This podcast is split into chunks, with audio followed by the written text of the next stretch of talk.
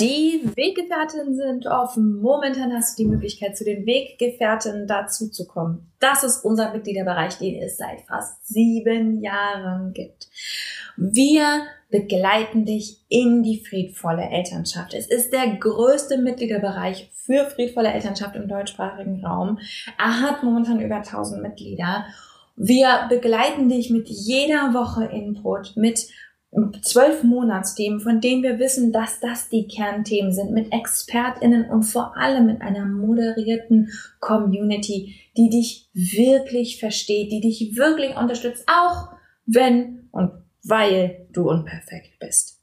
Wenn du Bock hast, mit dazu zu kommen, kannst du uns sieben Tage komplett kostenlos kennenlernen. Du findest uns unter derkompass.org slash Weggefährtin derkompass.org slash Weggefährtin kannst komplett kostenlos dazukommen und dich einfach erstmal umschauen.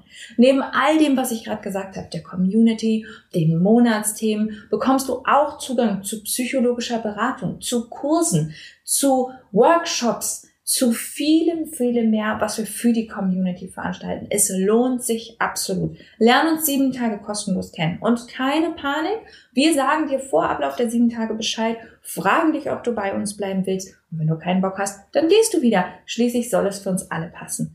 Ich freue mich auf dich. Wir sehen uns bei den Weggefährten. Du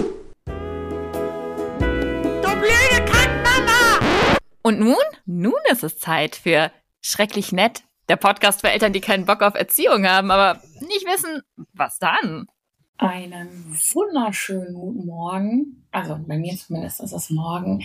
Hallo, hallo, hallo. Ich habe mir überlegt, aufgrund eurer Rückmeldung zu unserer letzten Folge mit der Wiebke von Piep Madame, ähm, dass wir noch ein bisschen mehr über das Phänomen Regretting Motherhood sprechen, und zwar aus einem ganz bestimmten Blickwinkel, nämlich der Frage, wie kann dieses Phänomen eigentlich entstehen und welche Ansätze haben wir, um da nochmal neu drauf zu schauen? Ich werde dir einen Vorschlag machen.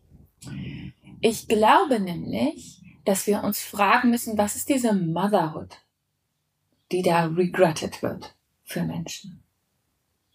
Als ich mit Wiebke gesprochen habe und auch in euren Rückmeldungen wurde so, so, so deutlich, dass wir eine ganz spezifische, kulturspezifische, enge Idee haben davon, wie Mutterschaft auszusehen hat, wie die Erwartungen daran sind, wie die Ideen daran sind. Da war die Idee von Backen und Basteln und was das alles über uns als Menschen aussagt und wie wichtig das ist. Und ich möchte, und das finde ich wichtig als Kulturwissenschaftlerin, immer wieder darauf hinweisen, dass solche Sachen historische und kulturelle Prägungen sind. Das haben wir uns ausgedacht.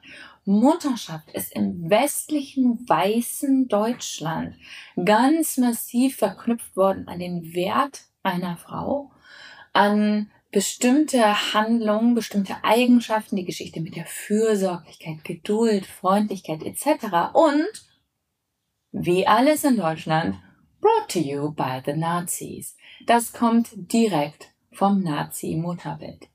Und ich finde das erst einmal total wichtig, dass wir das aufnehmen, wenn wir uns fragen, okay, was habe ich denn für Ideen von Mutterschaft, die für mich so, so schwierig sind? Dass wir uns erstmal fragen, welche Mutterschaft? Weltweit, kulturell, historisch und selbst innerhalb von Deutschland finden wir unterschiedliche Ansätze von Mutterschaft, wie Mutterschaft auszusehen hat, was Mutterschaft bedeutet. Ähm, welchen Wert sie einnimmt im Leben einer Frau etc. etc. Das heißt, Regretting Motherhood müssen wir meines Erachtens auch immer als eingebettet in die jeweilige Kultur und in die jeweilige Idee von Mutterschaft ähm, verstehen und einsortieren. Und das Phänomen Regretting Motherhood macht uns darauf aufmerksam, dass Mutterschaft als Idee als Vorstellung, als Gerüst von Erwartungen für manche Menschen absolut unerträglich ist. Aber hier kommt der mind-blowing Shit und das haben auch einige von euch zurückgeschrieben. Einige von euch haben mir geschrieben und haben jetzt sowas erzählt wie, ja, ich habe das auch gedacht. Ich hätte auch diese Ansätze von, oh Gott, und ich hätte nie die Kinder und überhaupt. Bis für mich der Schritt war, zu sagen, ey, ich lasse die Idee von Mutterschaft los. Diese Idee von Mutterschaft passt nicht zu mir.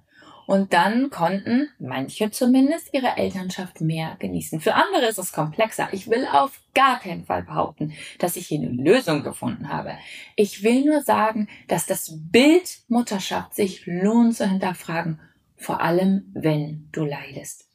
Wer hat gesagt, dass eine gute Mutter gerne bastelt, immer geduldig ist, immer Zeit hat, sich aufopfert, gerne Erwerbsarbeit nachgeht, auf keinen Fall Erwerbsarbeit nachgeht, gut kochen kann, gerne Hausarbeit macht, ordentlich ist, etc., etc., etc. Und wenn die Antwort ist, nicht ich, nicht ich habe das gesagt, nicht ich glaube, dass das für mich wichtig ist, dann ist die gute Nachricht an der Stelle, du darfst dich davon befreien. Du findest eine gute Mutter, haust im Chaos und schmeißt absolut eine Fertigpizza in den Ofen, äh, ab und zu eine Fertigpizza in den Ofen. Geil. Herzlichen Glückwunsch, du bist eine großartige Mutter.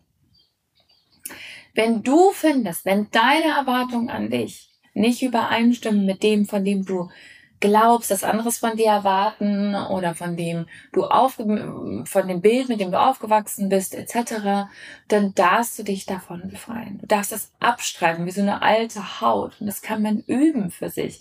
Sich immer wieder zu fragen, immer wieder zu hinterfragen, ist das wirklich so? Finde ich das wirklich problematisch? Ich gebe dir mal Beispiele aus meinem Leben. Ich habe krass unter einem christlich konservativen Mutterbild gelitten, muss ich ganz klar sagen, als ich Mutter geworden bin. Ich habe krass darunter gelitten. Ich bin zum Beispiel kein ordentlicher Mensch. Ich bin nicht gut da drin, diese Skills im Haushalt, ne, so komplexe Aufgaben, irgendwas aufräumen, irgendwas auf die Reihe bekommen, irgendwas planen, all diese Dinge, die man braucht, zum, zum Beispiel in einem Haushalt was auf die Reihe zu kriegen, da bin ich nicht gut drin. Das fällt mir total schwer. Ich habe da mittlerweile so ein paar Hacks, aber das ist einfach nicht mein Ding. Ich bin nicht ein kuscheliger Typ. Ich mag nicht gerne kuscheln. Ich fand es super schwierig, Babys zu haben, die immer an mir dran geklebt haben. Ich bin nicht der Mensch, der super fürsorglich ist. Ich zeige meine Fürsorge, indem ich viel Zeit gebe für Menschen. Ich zeige meine Fürsorge, ähm, indem ich ähm, relativ viel Geduld habe mit Menschen, ähm, ihnen gerne zuhöre, mich mit ihnen unterhalte. Aber ich bin nicht so der Mensch, der so, weiß ich nicht, ähm, Klamotten ähm, wieder neu zusammennäht äh, als fürsorgliche Geste oder drei Gänge Menüs kocht als fürsorgliche Geste.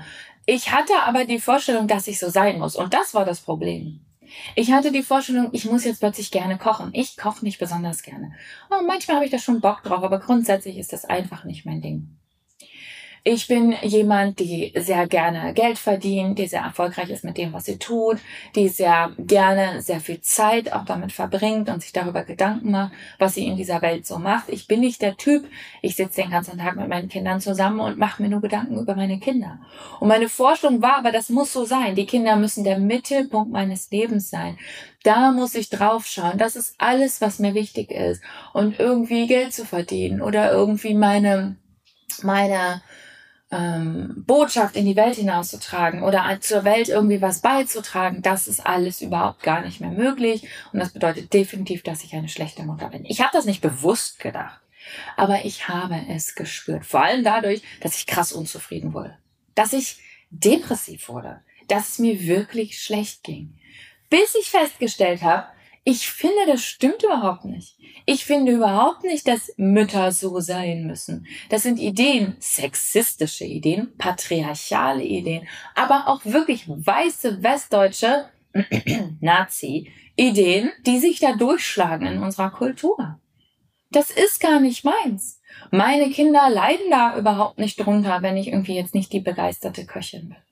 Die leiden aber darunter, wenn ich gestresst in der Küche stehe und vor mich hinmotze. Die leiden darunter, wenn ich mich aufopfere. Die leiden darunter, wenn ich mich klein mache. Und sie lernen, vor allem meine Töchter, dass das das Dasein als Frau ist. Unsere Idee von Mutterschaft anzupassen ist meines Erachtens eine wichtige feministische, aber auch antipädagogische und befreien für Kinder befreiende Arbeit uns zu fragen, was ist mein Muttersein und wie kann ich das füllen mit der Person, die ich bin? Wie kann ich als Mensch meinem Kind begegnen? Nicht als Rolle, nicht als Idee, nicht als Hülle, nicht als, aber nach Feierabend dann endlich ein Wein, dann kann ich endlich wieder ich selbst sein. Wie kann ich mit meinem Kind ich selbst sein? Das ist meines Erachtens eine der Kernfragen friedvoller Elternschaft. Und das ist das, worauf Regretting Motherhood uns aufmerksam macht. Es ist die Motherhood, die bereut wird. Die Enge, das Korsett, die finanziellen Nachteile, die, all die Erwartungen. Und ja, es gab, und das hast du auch in dem Interview mit Wiebke gehört, es gibt oft eine Frustration darüber, dass uns der Scheiß ja auch verkauft wird, gesamtgesellschaftlich. Irgendwie muss man uns ja dazu kriegen, diesen undankbaren, finanziell benachteiligten und sonstigen Job zu machen. Und es wird uns gesamtgesellschaftlich verkauft. Aber wir haben es auch internalisiert. Und das ist der Punkt, wo wir ansetzen können wenn es dir so geht, und ich weiß, dass es ganz, ganz vielen Müttern nicht so geht, und das ist völlig okay, dann war diese Folge nicht für euch, aber wenn es dir so geht, dass du dieses Gefühl hast von, boah, Elternschaft ist ein Korsett für mich, es lohnt sich, sich zu fragen, wo kann ich mehr ich selber sein? Wo kann mein Fokus, mein Selbstbewusstsein, meine Idee als Frau und Mutter, muss ich so und so und so sein? Wo kann das entknüpft werden? Wo kann ich als Mensch mehr vorkommen? Wo kann ich auch der Wichtigkeit meiner Mutterschaft vielleicht ähm, ein bisschen ähm, die, die identitätsgebende Rolle ein bisschen nehmen? Ja, also wo kann ich mehr Anteile meiner Identität hervorheben für mich in meinem Leben? Es lohnt sich so sehr und es macht dich zum besseren Elternteil. Es macht dich friedvoller. Es macht eure Beziehung reicher, weil wenn du deinem Kind als du begegnen kannst, dann ist es eine echte Beziehung. Also, ich wünsche dir ganz viel Freude beim darüber nachdenken und ausprobieren und erzähl mir noch, wie es dir damit geht.